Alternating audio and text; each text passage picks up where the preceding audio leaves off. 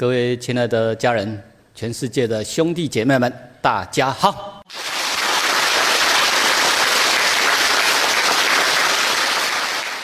我们继续来学习《道德经》的智慧，《道德经》妙解。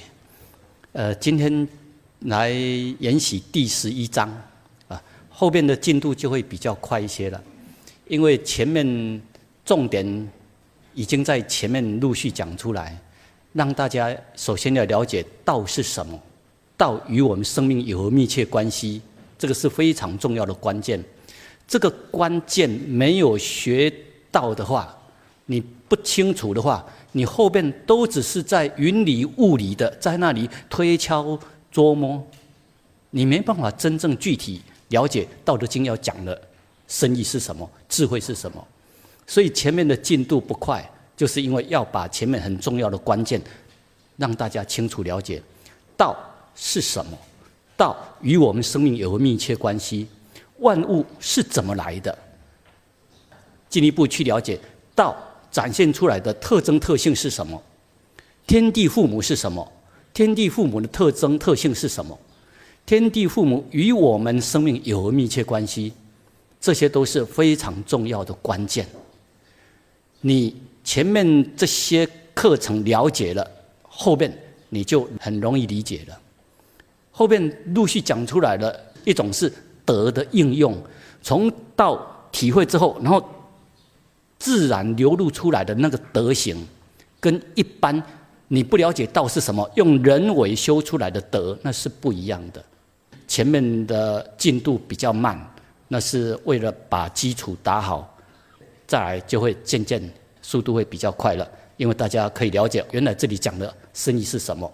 比如说第十一章，他就提到空无的重要，大家有前面的基础之后，才知道空无的奥妙。当你了解空无的奥妙、空无的重要之后，你的生命品质就会跟过去不一样了。你着重的重点，你生命奋斗的方向就会跟过去不一样的。现在我们继续来挖宝，《道德经》第十一章，邀请大家一起朗诵。其第十一章：空无才能起妙用，三十辐，共一毂，当其。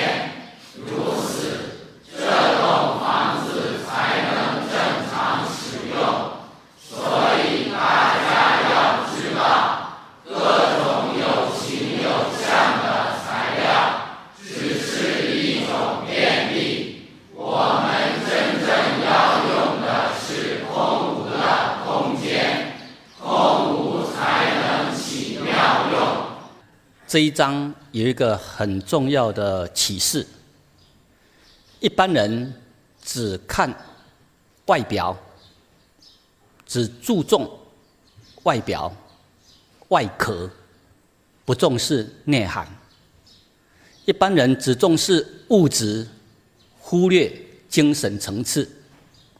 这一章是要帮助我们，你不要迷于外表。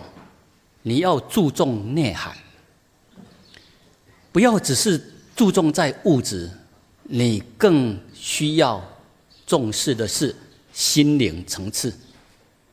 这一章的重点是这样。来，我们现在进一步来深入探讨。我们大家能够在这里学习，能够在这里听课，我们需要有一个大教室。我们是用教室的什么？我们是要利用教室的空间。如果这间教室堆满了货物，这个教室空间没了，我们能不能在这里上课？没办法。所以大家要了解哦，我们要用的是空间，是空间。大家好好去体会，好好去体会，你才知道说，原来那些建筑外表壳子，这个只是一个。方便一些材料、一些工具，它是一个方便。我们真正最需要的是它里面的空间。当你注意到里面的空间的重要的时候，你就会外壳外表只要坚固耐用就好，经济实用就好，而不必在那里追逐追求各种富丽堂皇。雕梁画栋，多么的细腻，多么的精致，所以你就可以省下很多时间，省下很多金钱，而做真正实质有意义的事情。这个大家要好好去体会哈，好好去体会。所以一样啊，同样，这是在马来西亚那边演讲，借用一个大礼堂。你看呢，我们要用的就是那个空间。所以这个大礼堂呢，它不必富丽堂皇，不必像皇宫这样，它就是坚固耐用。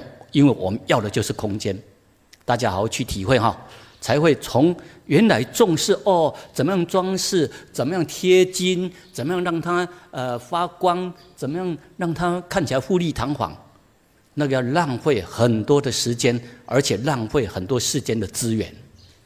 而我们现在，你重视了空间之后，你就知道以实用为主。很多的设计是重看不重用，真的很多的设计它是重看不重用。而我们是要来到以实用为主，真正有需要用，我们就建造。而这个打造起来，打造的材料坚固耐用、安全、经济实用。要以实用为导向。如果看到那个空的重要的时候，你就会以实用为导向；如果你没有看到那个空无的重要，你会注重在外壳外表。而一个人的修身养性也是这样，大家要懂得会应用。三十五功一毂，事实上它这是一个形容啦，他是说三十根支撑的木棍合起来形成一个车轮。再来打造出一辆车子，那只是一个形容。现在重点是在于，我们打造一辆车子出来之后，一定要留有空间。这个车子，我们主要就是要打造出一个可以活动、可以装载东西的空间。外壳材料方面，你不必去装金、装什么玛瑙、钻石，要炫耀。这个车子多富贵，不必要。车子坚固耐用就好。你看到像现在的汽车，它不到三十伏啊，哎，它支撑力量够啊，所以不要拘泥在那个文字上面去咬文嚼字，而是要看到它真正的生意代表的是什么。我们要的就是空间，打造一辆车子要的就是空间。如果你没有体会到那个空间的重要的话，你就会变成我要去跟别人竞赛。别人一辆车子，别人买的是两百万，哎，我现在我这个车子才只有二十万，不够气派，我一定要设法赚更多的钱，然后买更贵的。别人讲出两百万，我讲出我这个是五百万，哦，别人眼睛就瞪得很大，然后就会看得起我。那个都是在追逐外表，内心空虚，你就会一直在追逐外表。老子要告诉我们，我们要实实在在的做个真人。我们要看到真正要用的是车子的空间，不要在材料上面较量，不要在外壳上面较量。大家好好去体会！打造一辆车子就是要用空间。如果以我哈，我不必去买什么富贵名牌名车了，我只要有这个牛车可以坐哈，我就觉得很幸福了，哎，就觉得非常好了。好，同样的牛车也是一样。要打造上面有空间，你才能够做人或是装成东西。包括我们用陶土做器皿，也是一样。这个是用什么做的？你们知道吗？啊，这个石头，呃，材料虽然不一样，但本质都一样啦。我们用石头一样，要把它挖出有空间，这个石头才能够。来做工具可以应用，啊，这个是真正的陶土做的哈。你看到以前老祖宗他们是这样的勤劳节俭、朴素、朴实。我们要装东西，好有个器皿可以装就好了。如果我买买这种陶土一个好，比如说一个是二十块钱，二十块我们就可以买一个器具，但你也可以两万块。买一个装金装银的一个同样容量的器具，一个是二十块，一个是两万块，装的容量一样大，而哪一种更实用？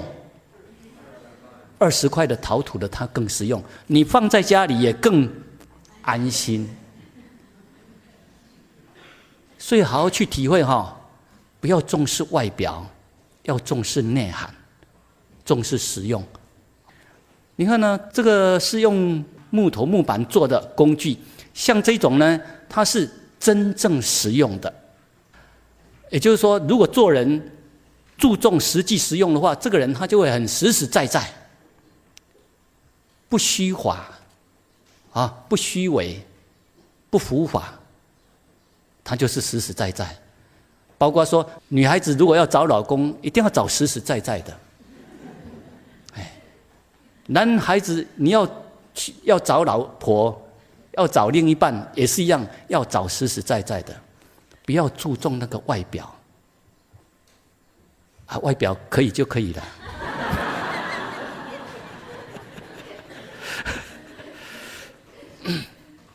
所以你看哦，前面这个是很实用的，那这个呢？这一个盒子比前面的这些装的容量都还小，但是呢，它的造价、购买的价格就要高出一万倍，要高出一万倍。那你用很高的价格买过来的这个盒子，实用吗？你舍得用吗？你敢拿出来放在外面的客厅或是厨房吗？所以要知道啊，你要花费更多的时间、金钱，结果买来的又形成让你心中的一个什么挂碍，何苦来哉？何苦来哉？所以啊，这些可以看、可以欣赏，但不要贪爱，不要迷恋。这个就是老子要我们。我们要做实实在在的人，有内涵，不要注重虚华的外表。这个同样都是在告诉我们，各种器具都是实用为主。凿富有以为是，当其无有事之用。同样的，要买房子也是一样，哎，因为这个对大家会比较实际实用哈。来。邀请大家再朗诵一遍，避免你们忘了。其。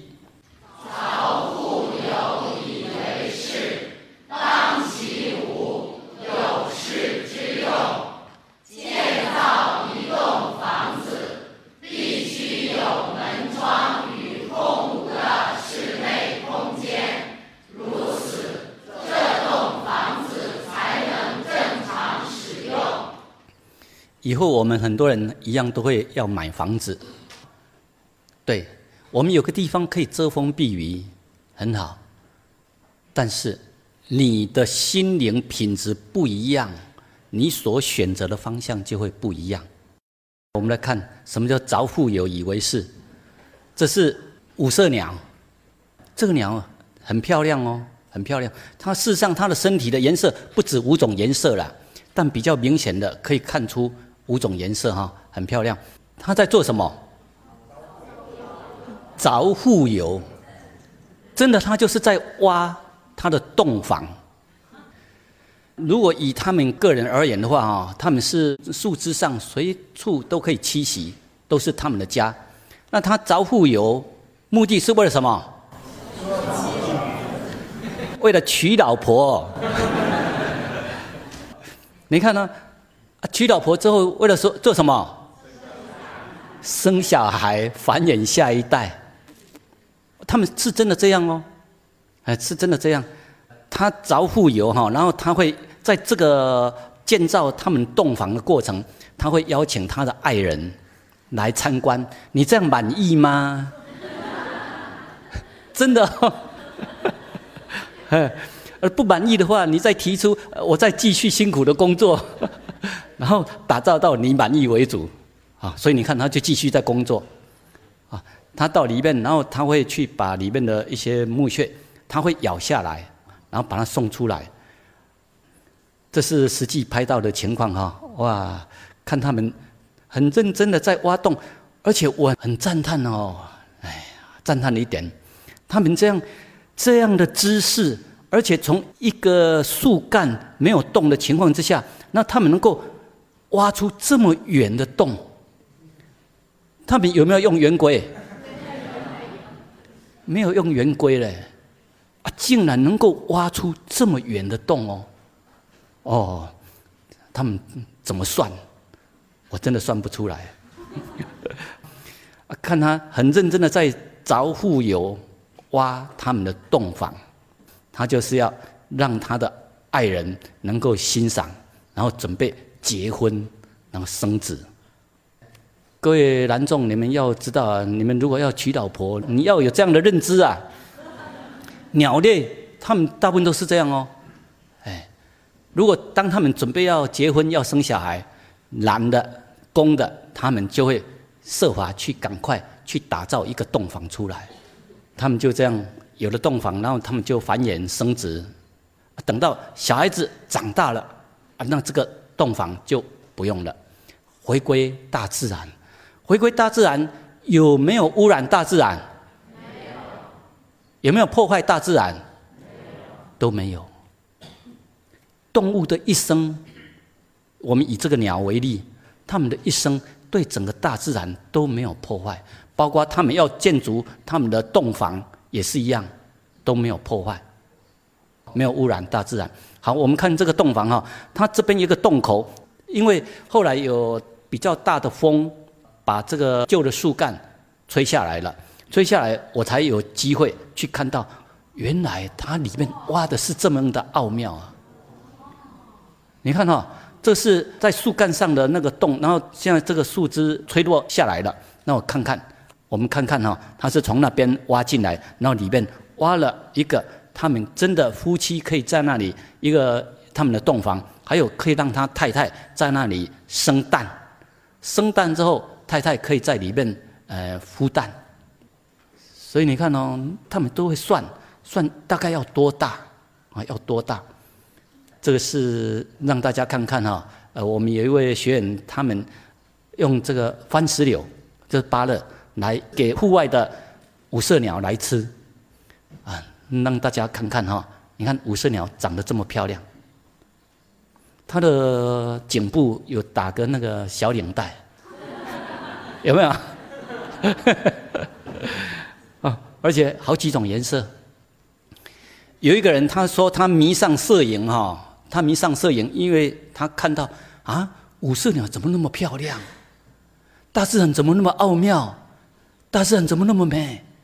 他从五色鸟才去发现大自然的奥妙，大自然的美，所以他就迷上了摄影。你看，这大自然的奥妙设计，艺术大师。所以当你了解之后，你在买房子或是在打造这个家庭的过程，你就会知道哦，我们重点要放在哪里。以前会注重外表的富丽堂皇，或是里面要买很多的家具，买很多的艺术品，买很多的古董，把整个家庭都都填满了，然后炫耀，你看我们多么有学问，我们多么富有，我们多么有气质。这个是我们澳大利亚的一对干部了哈。本来他们在学《道德经》之前，女主人他们是很会买东西的，买各种艺术品啊，买各种家具。但是当他学了《道德经》之后，他发现，哦，原来那个空无是很重要的。后来他们就把原来比较大换成比较小的，这个是换过比较小一点的。他觉得不用那么大了，然后里面的房间呢，家具摆设就变成只要经济实用就好。所以他们在这个换家的过程，他就把很多的东西呢布施出去了，那家庭里面就留下必要的。虽然房子比以前的稍微小一点，但是里面的空间却更大了，因为他们只放下必要的，其他呢都结缘出去。所以这就是你学习了《道德经》之后，你不在那里重视各种什么装饰啊、什么艺术品啊、什么古董啊，你觉得那些能省就省，以实用为主。啊，所以家庭里面反而更清爽，更清爽。前面有很好的视野，后面也有视野，这个就是一个很好的居家环境。后边又有庭院，这个是在山西、陕西这边的窑洞，窑洞文化。今年六月份到山西那边去参观，哎，结果看到这个窑洞哦，我觉得很亲切啊，非常好啊。以前我们的老祖宗一样啊，是挖个洞房，这是真正的。洞房啊，挖洞形成的房间叫做洞房。小孩子长大了要结婚了，哎，就去挖个洞房，就是这样啊。我看到这样的洞房，用土挖出来的洞房，我觉得哈哇，很亲切，很亲切。当我走到里面，坐在里面，感觉就像在母亲的怀抱里一样。所以大家要知道，有之以为利，无之以为用。来，这一段，请大家一起再朗诵一遍。起。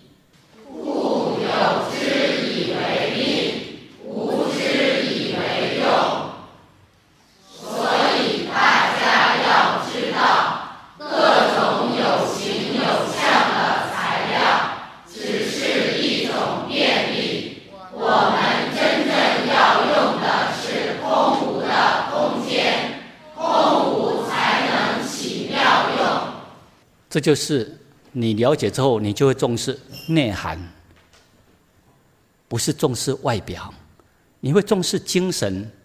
当空间越大，你的心就会越开阔，越舒服。如果你没有去体会到这个层次的话，内心空虚，空虚的时候，你就会要买很多来填补。浪费更多的钱，浪费更多的时间，而内心还是空虚。如果你好好学了《道德经》，你知道内涵的重要，精神的重要。你对外边的物质，你觉得可用就好。这样了解吗？如果你们听懂这一段，你们可以减少很多不必要时间的浪费，你们可以减少很多金钱的浪费，而把那些钱呢用来做。利益天下长生的事，所以如果你听懂这一堂课的话，你赚到了不止好几百万呐，知道吗？好，我们现在继续来研习《道德经》妙解第十二章。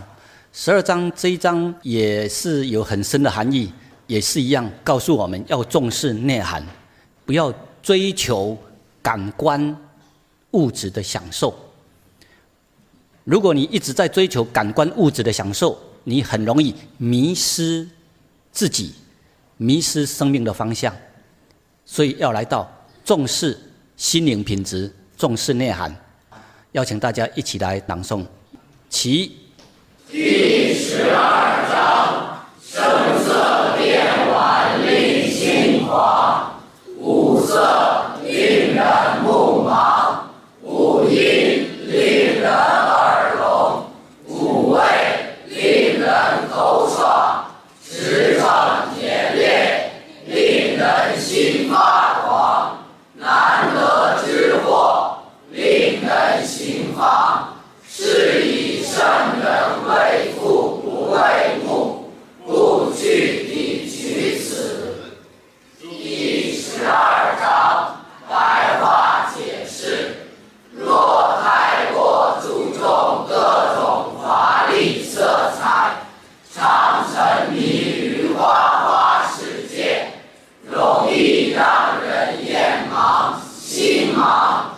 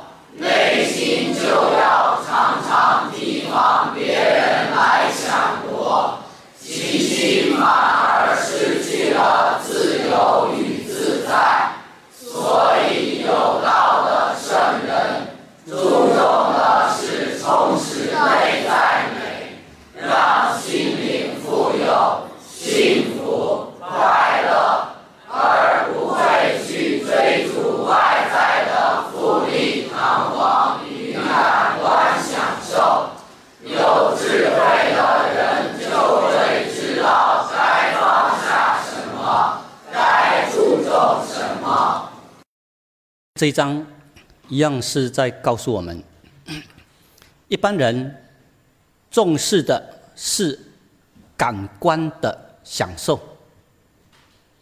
感官的刺激、兴奋。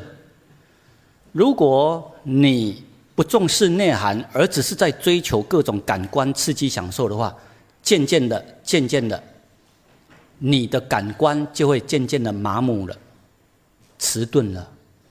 那个剂量就要越来越强，而心灵还是空虚的。当心灵空虚不安，他需要的剂量就会越来越强。就好像有一些老烟枪，他以前一天只要抽三根，他就觉得可以了。然后后面呢，慢慢的一天要半包，再来一天一包还不够，慢慢的。他那个烟瘾越来就会越重，因为他的感官觉得这样还不够，要更多，结果一天三包。等到他让身体产生了问题之后，才会想要改进。这时候往往都是会付出很多惨痛的代价。喝酒也是一样。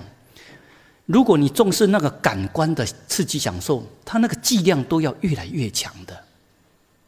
如果你重视的是心灵内涵的话，外面的你反而是觉得越清淡越好。真的，如果你重视内涵的话，各种感官刺激享受，你觉得那个是偶尔刺激一下可以，偶尔热闹一下庆祝一下可以。偶尔大家欢聚可以，但是你内心会有想，我要更多时间可以是一个平静的生活，一个很自然跟大自然一体的生活。你觉得那个是很自由自在，身心都可以全然放松，而且我们可以真实的面对我们生命。你可以过得很安心、很快乐、很清新、很自在。像这章一样，老子就是在告诉我们，不要迷于各种感官享受，我们要重视是精神内涵。现在透过一些幻灯片来让大家进一步体会，这是五光十色的世界，而且会配合各种音乐，当然有它很美丽的一面，啊，有它很美丽的一面。这是五光十色的世界。来，我们继续看下来哈。这几张是要让大家了解五色令人目盲，外面的花花世界，它会透过各种绚丽的颜色设计创造来吸引你的目光。很多的广告，它就是要透过奇特的呈现来吸引你的目光。如果一个人你没有学习《道德经》，你欠缺定力，欠缺内涵的话，你一直很喜欢那些夜市啦、热闹的地方啦，那静不下来。你慢慢的，你的心就会被外境吸引。如果小孩子让他从小多接近这一种五光十色的世界，这个小孩子他的人生观各方面他就逐渐的变喽。然后后边呢，他就会想，我要拿更多的钱去享受了，而不是勤劳节俭。这些是让大家看看哈，五光十色的世界，它很容易长养人的欲望欲贪，因为越是繁华的地方，那些经营者哈，他们都是设法透过各种感官刺激享受，要吸引住你的眼光。吸引住你的目光，然后让你进去，让你去消费，然后他可以赚到更多钱。你为了享受，你又要去继续赚更多的钱。你赚更多的钱，把钱拿来给他们，结果呢，你的生命就渐渐成为追逐各种感官欲望、享受的奴隶。如果你没有定力，你的心。一直被外境吸引的话，你的心会渐渐成为欲望欲贪的奴隶，所以就会成为目盲。目盲还在其次啊，最重要的是什么会盲？心盲啊，瞎子的这个盲。目盲，心不盲，你还会有方向感。如果你的心盲了。盲目了，后边你的整个人生方向就会都不一样了。这是让大家看看哈，五光十色的世界就是要吸引你的眼光，吸引你的注意力。五音，这是有一次在荆州有个博物馆，荆州以前它是属于春秋战国时候的楚国的很重要的地方。楚国的国都曾经在荆州附近啊设立过。楚国在春秋战国也算是一个很强大的国家，在秦国还没有兴起来之前，楚国算是最大的一个国家，文化各方面都很兴旺。楚国它因为是处在江南地方比较多嘛，那很多的江南的。流水啦，文人也都会比较多啊，所以楚国那时候演化出来的文化水平也蛮高的，包括音乐啊，这是处于春秋战国时期的楚国的音乐，有那些钟啊、磬啊、鼓啊，都很发达的。以全世界而言，在两千多年前有这么高的音乐水平，在这个世界是很少见的。很少见的，啊，所以这是属于楚国的音乐啊，音乐。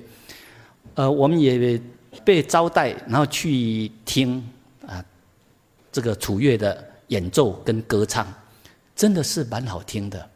他们合奏起来很和谐，很和谐。包括加上所谓的楚国歌舞声细细。楚国歌舞哈，包括他们的音乐，还有他们歌声声细细。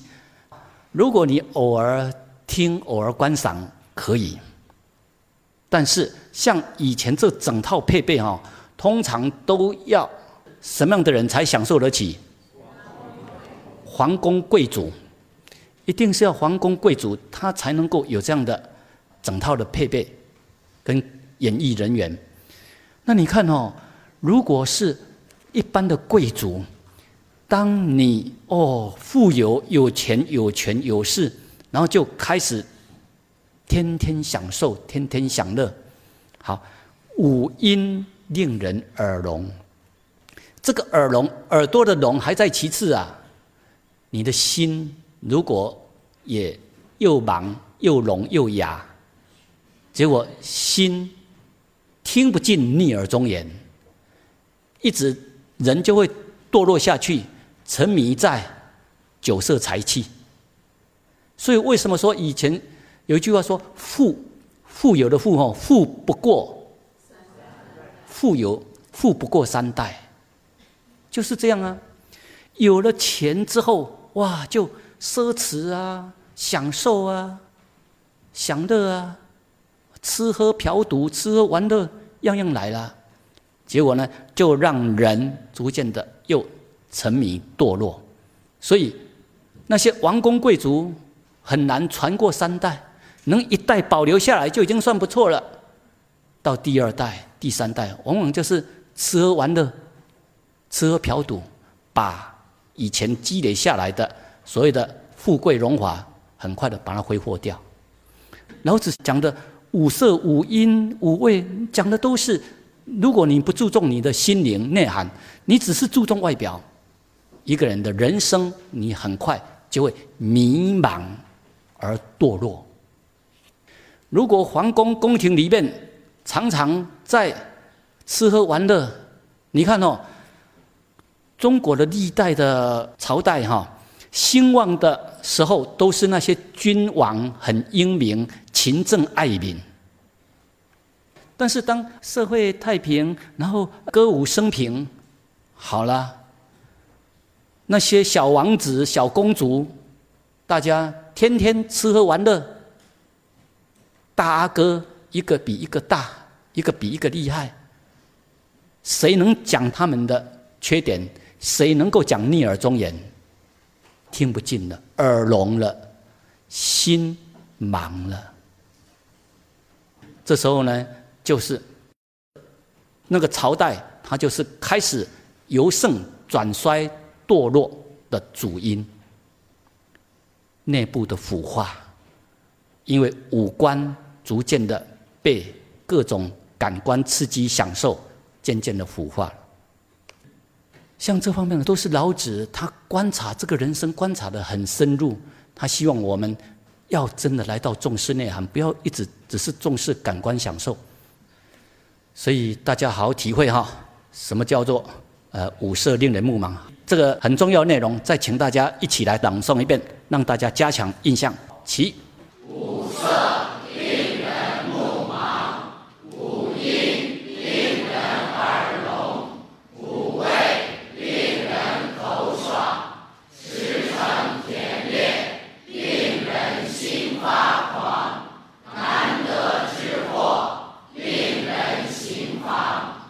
大家再好好去体会老子这位很伟大的智者，他讲出的话都是很有深度的。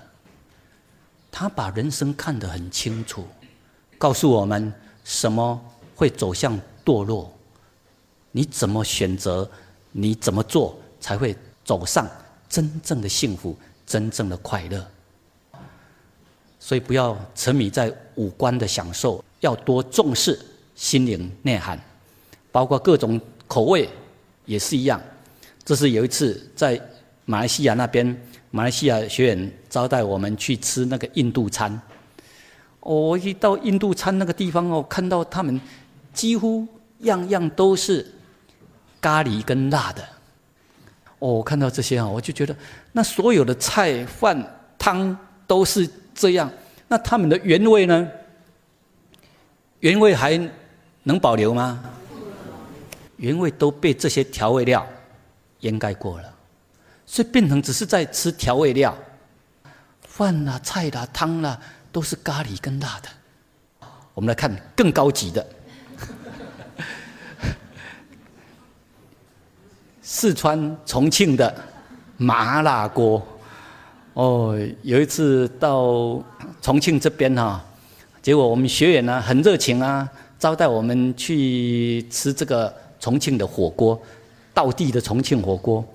我一看那个哇，真的，我看了就就辣到了，真的又麻又辣的。但我们不能够说他们错。不能够说他们不好，因为他们有解释，因为那个地区他们需要有这样的口味，才能够去掉一些湿气、潮湿的湿气，所以我们也尊重他们的选择。只是我觉得需要这么辣吗？需要这样麻麻辣吗？我问他们，那你们这边的胃肠方面的疾病怎么样？他说统计起来是有比较偏高。胃肠的疾病会偏高，因为你常常吃那些很刺激的哈，它会刺激胃黏膜，然后慢慢它会破损，胃溃疡、肠溃疡都会形成。还有你看哦，把每样东西都沾上麻辣，那你看原来的这些食物的原味吃不到了，吃不到。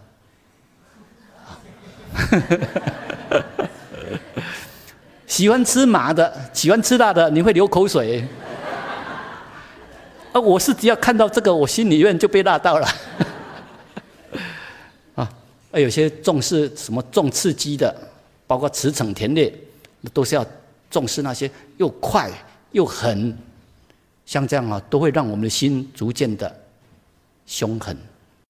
这个是透过。现在很多人在迷的飙车，啊，飙车、甩车，啊，像这样哦，他们都要绷得很紧呐，都要来到分秒不差，啊，分秒不差。像这样的话啊，都会让一个人，你随时都要上紧发条，绷得很紧，啊，处在紧绷、紧张情况，驰骋田猎。也是跟这个有类似，你看哦，都在飙车甩车，你这个差个零点五秒就撞上了，所以都要绷得很紧。这些是让大家了解哈，如果我们迷于外面的物质感官享受，我们就会渐渐的迷失的人生的方向。不是说那些不可以有，不是说不可以有，有可以。我们也可以品尝一下，体会一下。你内心心灵富有的话，你不会迷。就好像农村，呃，我们天天都过得很幸福快乐的生活。那在一年里面呢，我们呃一段期间就有个节庆，欢天喜地喜庆，这个很好啊，可以呀。但不能沉迷啊！沉迷之后，你人生的方向感就会迷失掉了。所以我们要要多重视内涵，所以要知道哈，圣人为父不为目，去彼取此，这个就是我们要学到智慧。你有内涵，你的人生就不一样。好，这一节跟大家分享到这里，好，谢谢。